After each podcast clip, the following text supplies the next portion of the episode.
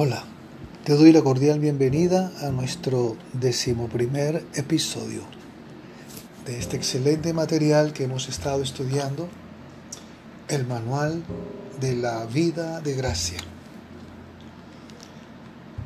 Hoy vamos a ver el regalo de la justicia. Empezamos. Este episodio explora el tema de la relación entre la identidad del creyente y su justificación. Empecemos por definir con exactitud el significado de la palabra justo. Vamos a considerar las siguientes preguntas.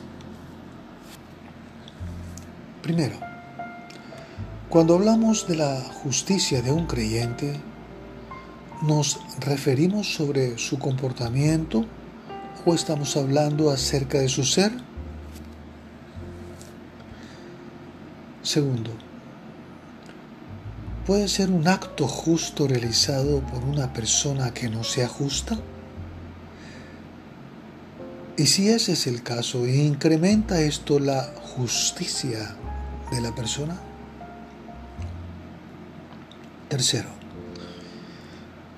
¿es Dios o es el hombre quien piensa que un acto justo puede incrementar la justicia de una persona injusta? Cuarto, ¿puede una persona justa cometer actos injustos? Quinto, si actos injustos pueden ser cometidos por personas justas, ¿disminuye esto la justicia de esa persona? Sexto, ¿qué significa exactamente la palabra justo? ¿Qué determina lo justo? ¿Cuál es el estándar de lo justo?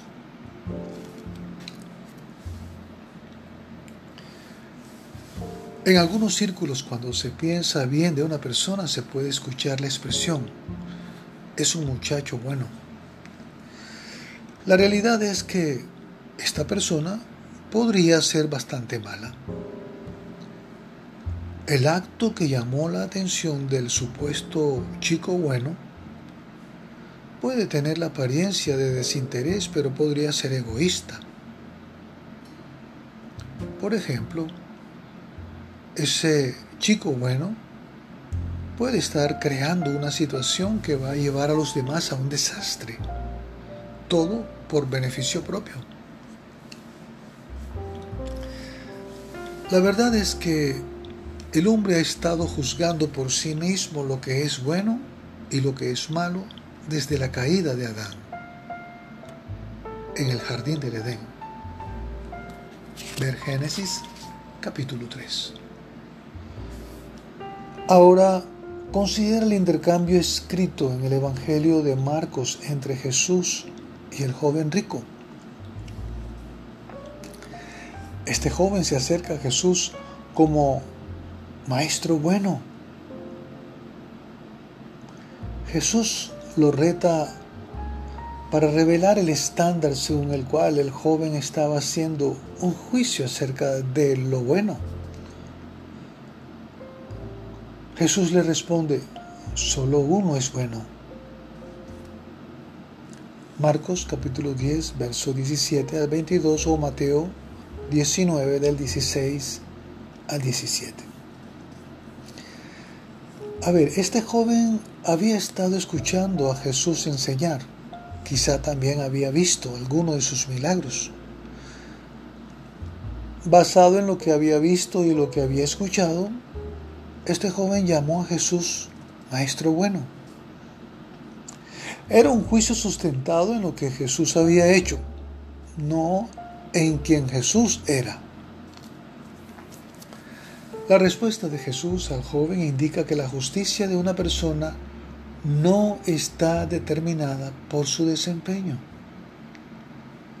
Si el criterio fuese el desempeño, Uno podría argumentar que la persona puede trabajar su propio camino de una condición de falta de justicia a una de justicia. El apóstol Pablo era uno de los que estaba en el dilema de el desempeño es igual a la justicia. Mire lo que dice Pablo acerca de su entrenamiento religioso en Filipenses capítulo 3 versículos del 5 al 9. Circuncidado al octavo día, del linaje de Israel, de la tribu de Benjamín, hebreo de hebreos. En cuanto a la ley fariseo, en cuanto al celo perseguidor de la iglesia, en cuanto a la justicia que es en la ley, irreprensible. Pero cuántas cosas eran para mí ganancia, las he estimado como pérdida por el amor de Cristo. Y ciertamente, aún estimo todas las cosas como pérdida por la excelencia del conocimiento de Cristo Jesús, mi Señor, por, el, por amor del cual lo he perdido todo y lo tengo por basura para ganar a Cristo y ser hallado en Él, no teniendo mi propia justicia que es por la ley, sino la que es por la fe de Cristo, la justicia que es de Dios por la fe. A ver, ¿qué encontramos aquí? Desde joven el apóstol Pablo estaba tratando de ser lo mejor de lo mejor. Era un verdadero perfeccionista en cuanto a la justicia que es en la ley era irreprensible. Entonces, hemos de asumir que usando el estándar de la ley de Pablo, él era un hombre justo. Examinemos esta cuestión más profundamente. Todos nosotros tenemos estándares y expectativas. Cuando las mantenemos tendemos a sentirnos bien del día, de la vida y de nosotros mismos. Pero, ¿y mañana? ¿Existe alguna presión para hacer lo correcto? ¿Cómo estás tú? ¿Estás constantemente tratando de vivir según tus estándares y expectativas? ¿Y qué hay de las expectativas que sientes que otros han puesto sobre ti con respecto a tu desempeño? ¿Estás acaso cumpliendo esas expectativas? Y finalmente, ¿cómo te mides con respecto a lo que tú crees que son las expectativas y los estándares de Dios? Algunas personas como el apóstol Pablo parecen tener grandes recursos en su habilidad para desempeñarse bien. Y otros parecen tener recursos moderados e inclusive no tener ningún tipo de recurso para alcanzar las más bajas expectativas. Desempeño, estándares, expectativas. Para aquellos que han pasado parte o toda su vida en esto, solo pensar acerca, en, acerca de ello puede ser agotador. Entonces, si eres una de esas personas, toma una pausa, respira y considera la siguiente definición simple de la palabra justo. El significado de justicia puede ser condensado en dos letras. Ok. Si eres una persona justa, entonces estás ok. Pero, ¿para quién estás ok? Puedes ser aceptado y tener un buen desempeño, pero con la popularidad y el buen desempeño no alcanzarás el sello de aprobación ok de Dios. Apocalipsis capítulo 20, verso 15 dice que tu nombre debe estar escrito en el libro de la vida no en el libro del desempeño perfecto. Para estar ok con Dios, debes estar registrado en el libro de la vida. Debes entrar en la vida eterna. ¿Y de quién es esta vida? De Jesucristo, por supuesto. Él es Dios. Él es la vida, vida eterna. Dice primera de Juan 5:20. Pero sabemos que el Hijo de Dios ha venido y nos ha dado entendimiento para conocer al que es verdadero. Y estamos en el verdadero, en su Hijo Jesucristo. Este es el verdadero Dios y la vida eterna. El mismo Jesús dijo que Él era la vida, Juan 14, 6.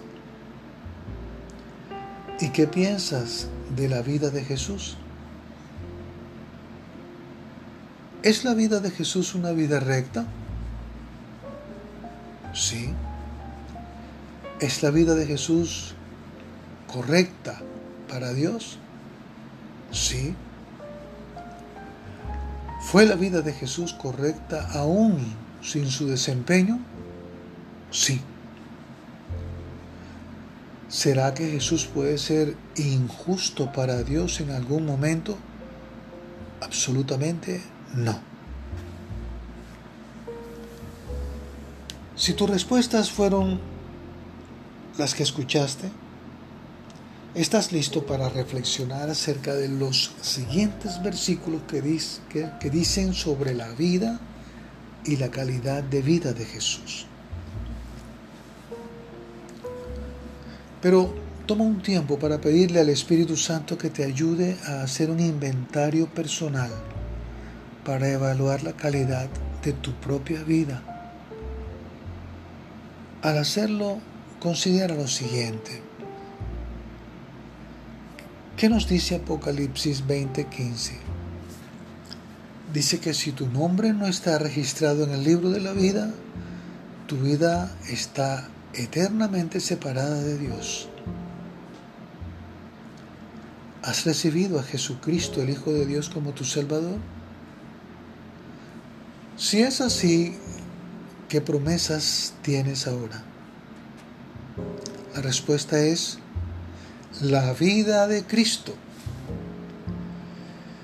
Primera de Juan 2.25 dice, y esta es la promesa que Él nos hizo la vida eterna. Ahora, nuevamente, ¿has recibido al Hijo? Si recibiste al Hijo, también recibiste su vida, que es vida eterna. Primera de Juan 5:12 dice, el que tiene al Hijo, tiene la vida. El que no tiene al Hijo de Dios, no tiene la vida. Ahora, ¿cuánto del Hijo de Dios recibiste cuando lo recibiste? Todo Él. Recibiste su vida abundante para que pudieras tener una vida más abundante. El ladrón no viene sino para hurtar, matar y destruir. Yo he venido para que tengan vida y para que la tengan en abundancia, dijo Jesús en Juan 10, verso 10. Abundante significa más que suficiente para lo que es necesario de lograr como meta. Finalmente, ¿cuál es la única manera de recibir vida abundante? Por supuesto, recibir a Jesús. Jesús le dijo, yo soy el camino y la verdad y la vida. Nadie viene al Padre sino por mí. Juan 14, 6. Quizá te preguntes, ¿qué tiene que ver recibir la vida de Jesús con el hecho de ser una persona ok o una persona justa? La palabra de Dios dice que al nacer en Adán la humanidad recibe una vida separada de Dios. esta separación es lo que Dios llama muerte. Ahora considera los siguientes versículos. Primera de Corintios capítulo 15, verso 22. Porque así como en Adán todos mueren, también en Cristo todos serán vivificados. Colosenses 2.13 Y a vosotros, estando muertos en pecados y en la incircuncisión de vuestra carne, os dio vida juntamente con Él, perdonándoos todos los pecados. Ahora Efesios capítulo 2 versos del 4 al 6. Pero Dios, que es rico en misericordia, por su gran amor con que nos amó, aun estando nosotros muertos en pecado, nos dio juntamente, nos dio vida juntamente con Cristo. Por gracia sois salvos. Y juntamente con Él nos resucitó. Y asimismo nos hizo sentar en los lugares celestiales con Cristo Jesús. Romanos capítulo 5, versículos 12 y 17. Por tanto, como el pecado entró en el mundo por un hombre y por el pecado la muerte, así la muerte pasó a todos los hombres por cuanto todos pecaron. Pues si por la transgresión de uno solo reinó la muerte, mucho más reinarán en vida por uno solo, Jesucristo, los que reciben la abundancia de la gracia y el don de la justicia. Entonces esta vida separada, o sea, la vida en Adán, no está ok. Sin importar lo amoroso, benevolente, capaz o energética que esta vida parezca en Adán, es una vida separada de Dios a pesar de poder ser una vida activa, está muerta para Dios. Querido amigo, amiga, entiende que Jesús no solo vino a llevarse tus pecados en la cruz, también vino a llevarse la muerte y poner la vida en su lugar.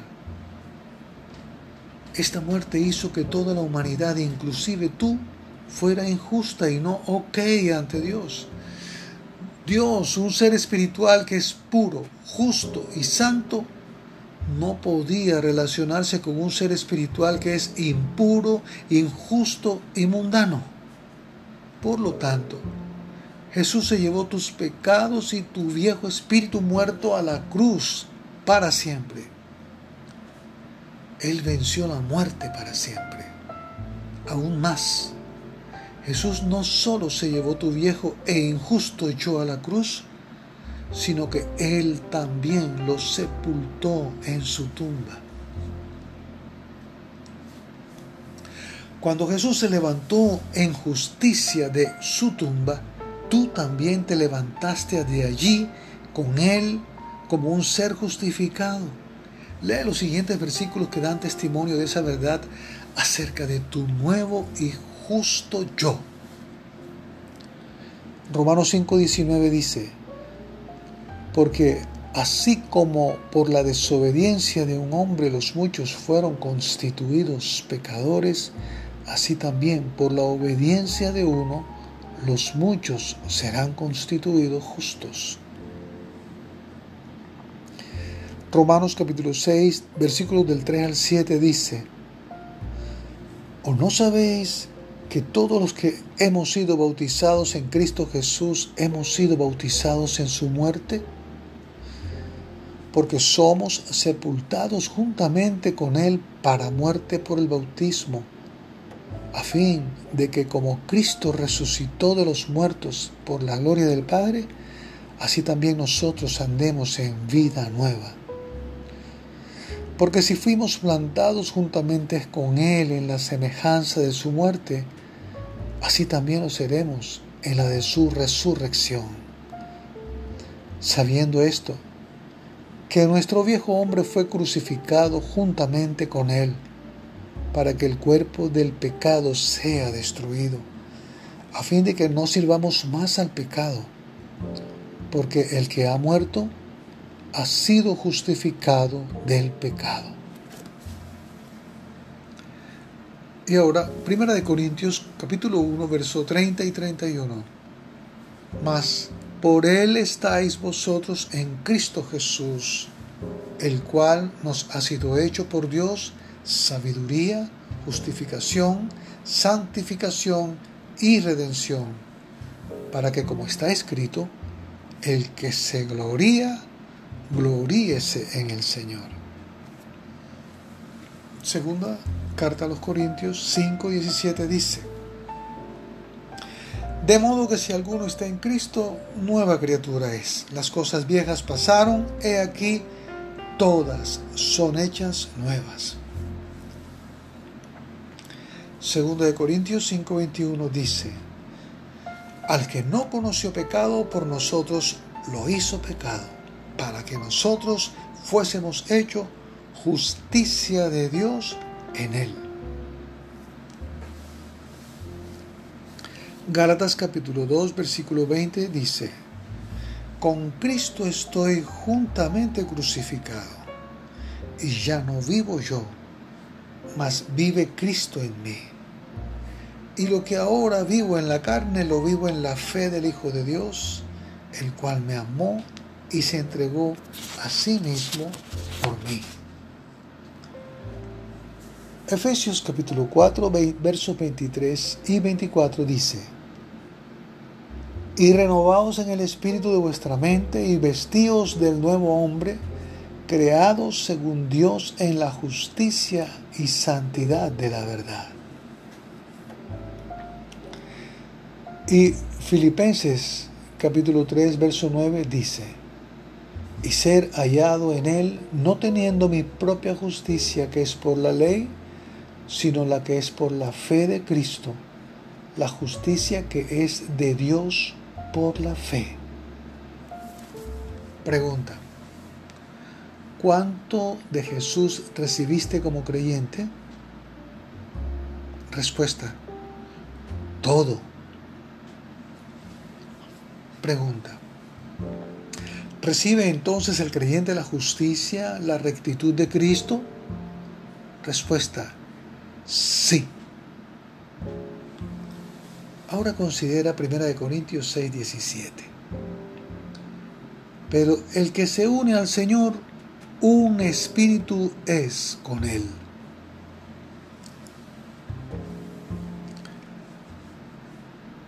En la carta a los Romanos capítulo 5, verso 17, Pablo declara, Pues si por la transgresión de uno solo reinó la muerte, mucho más reinarán en vida por uno solo, Jesucristo, los que reciben la abundancia de la gracia y el don de la justicia. De acuerdo con este versículo que encontramos, la respuesta es que la justicia no se adquiere trabajando por ella. Al contrario, la justicia se recibe como un regalo, como un don, por creer en Cristo Jesús, el Hijo de Dios. La, mayoría de cristianos no tienen problema para entender que la salvación es un regalo gratis. Pero lo que muchos no se dan cuenta es que su justicia, o sea, estar ok con Dios, es parte del regalo de la salvación. El resultado de no saber esta verdad es tratar de adquirir la justicia por el esfuerzo propio. La verdad es que todos los cristianos que han nacido de nuevo, incluidos tú, si has recibido a Cristo Jesús como Salvador, no solo han sido limpiados de sus pecados, pero también se les ha dado la justicia, el ok de Dios. Como cristiano, ¿puedes recibir la verdad de que Dios te ha quitado los pecados? puedes también recibir el regalo, el hecho verdadero, la verdad de que estás ok y justo con Dios? Nuevamente, tu justicia con Dios es parte del regalo de salvación para ti.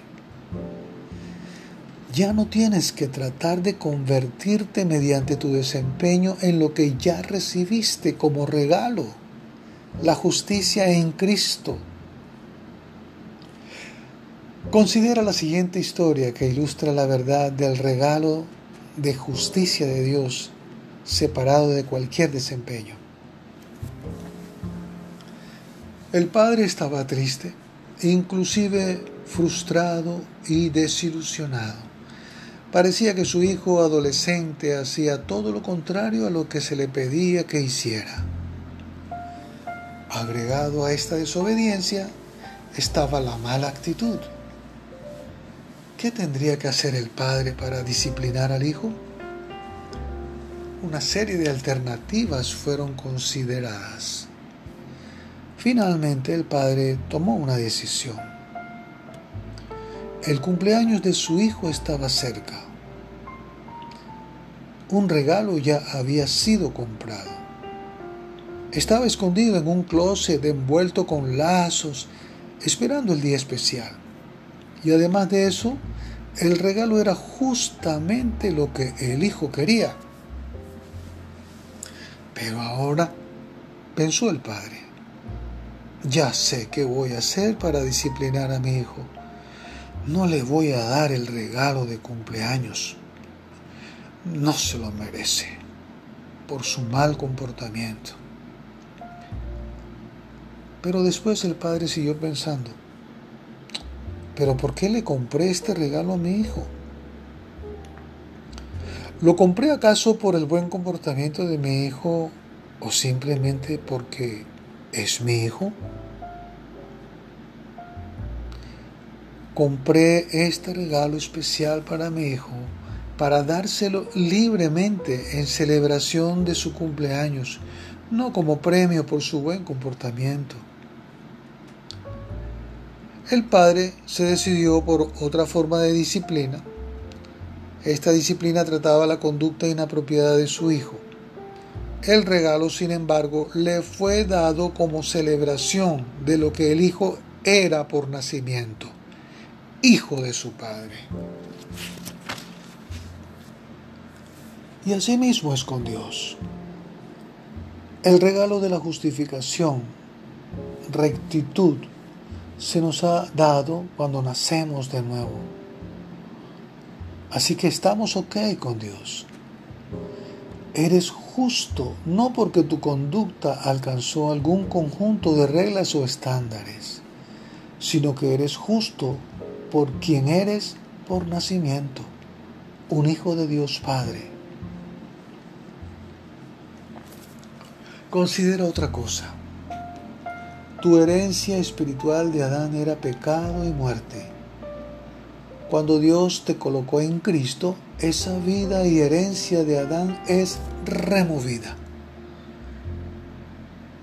Que se te circuncide o corte de la vida de Adán significa que Dios reemplazó la vida en Adán por la vida en Cristo. Naces de nuevo espiritualmente con una nueva herencia. La justicia es parte de esa nueva herencia no solamente se te da la justificación, sino que también eres hecho justo a través de Cristo.